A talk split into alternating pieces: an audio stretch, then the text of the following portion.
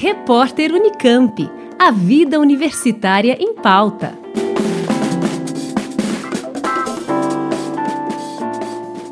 A caramboxina, uma toxina presente na carambola, é prejudicial para pessoas com problemas renais. Para estudar o assunto, pesquisadores da USP em Ribeirão Preto decidiram sintetizar a molécula da caramboxina. O projeto foi desenvolvido durante o mestrado de Franco Caires, pelo Programa de Pós-Graduação em Química da Faculdade de Filosofia, Ciências e Letras de Ribeirão Preto. O estudo, segundo Caires, permite a compreensão da atividade neurotóxica da substância, bem como para o controle da presença da toxina em produtos industrializados, feitos com carambola. Normalmente, o processo de síntese de uma substância natural tem como objetivo obtê-la na quantidade necessária ao menor custo possível, sendo que esse custo pode ser tanto financeiro quanto ambiental. Um exemplo se dá quando falamos de uma substância em quantidade escassa na natureza ou cuja extração em quantidades maiores pode trazer prejuízos para todo o ecossistema. No caso da canaboxina, são necessários muitos quilos do fruto para isolar apenas alguns miligramas da toxina, a qual só é obtida a partir de exaustivas etapas de purificação que exigem equipamentos e profissionais especializados.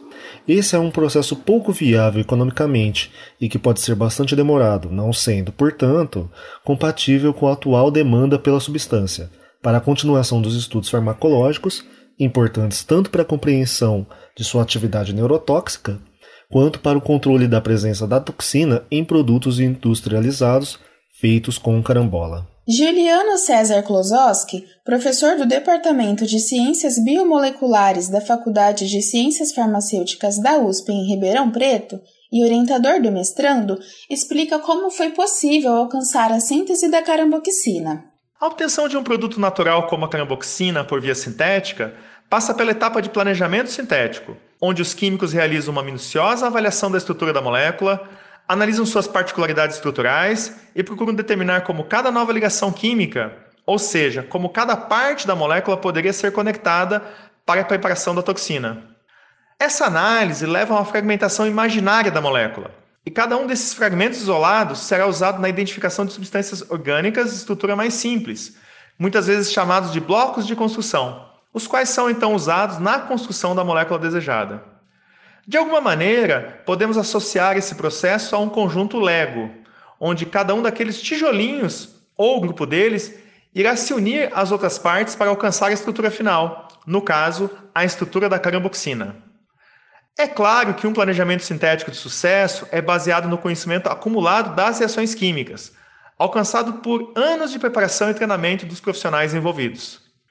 Ao anteciparmos que determinadas conexões podem ser alcançadas por meio de reações químicas específicas, aumentamos a chance de sucesso no laboratório. No caso da caramboxina, o sucesso foi alcançado em cinco etapas reacionais usando uma rota convergente, que permitiu que dois blocos que foram produzidos separadamente pudessem ser acoplados em uma etapa avançada da síntese, permitindo a produção da caramboxina com grande eficiência. Caires acrescenta: a partir dos avanços alcançados neste projeto, novos estudos na área de toxicologia, bioquímica, química medicinal, entre outros, foram viabilizados, que certamente aumentarão o conhecimento associado a essa toxina e ao entendimento de sua ação no organismo. Ao longo do estudo, várias possibilidades de obtenção do produto natural foram avaliadas, culminando com um processo sintético que usa materiais de partida amplamente disponíveis e que se mostrou altamente eficiente e reproduzível em diferentes escalas, aspectos que são importantes quando considerada a relevância dessa toxina. Como resultado, segundo o professor Klosowski, a obtenção da toxina através da química orgânica traz diferentes impactos positivos. A química orgânica sintética é uma área de pesquisa fascinante e que, por meio do sucesso deste projeto, mostrou novamente sua enorme importância ilustrada por sua capacidade de contribuir tanto com questões que envolvem a saúde da população, quanto com a formação de profissionais altamente qualificados nos níveis de mestrado e doutorado.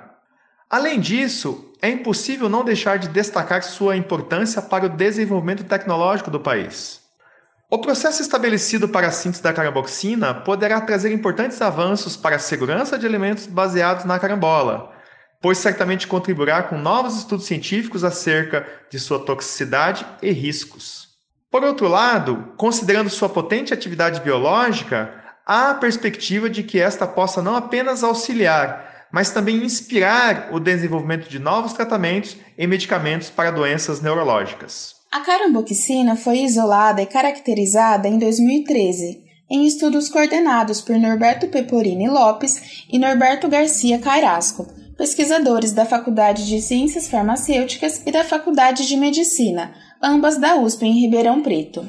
Miguel Moisés Neto, médico da Divisão de Nefrologia da Faculdade de Medicina da USP em Ribeirão Preto, explica quais são os efeitos da caramboxina para pessoas com problemas renais. Em pessoas com funcionamento normal dos rins, esse princípio ativo é eliminado por esses órgãos. As pessoas que não têm doença renal podem até comer o fruto que não vão ter problema nenhum. Porém, se os rins não funcionam, a caramboxina vai se acumulando no sangue, penetra na barreira do cérebro e se deposita em centros vitais, em regiões responsáveis pela consciência, centros cardiorrespiratórios e também provocam excitação cerebral suficiente, às vezes, para provocar convulsões de difícil controle. Um outro dado interessante é que essa toxina pode ser eliminada do sangue pela hemodiálise.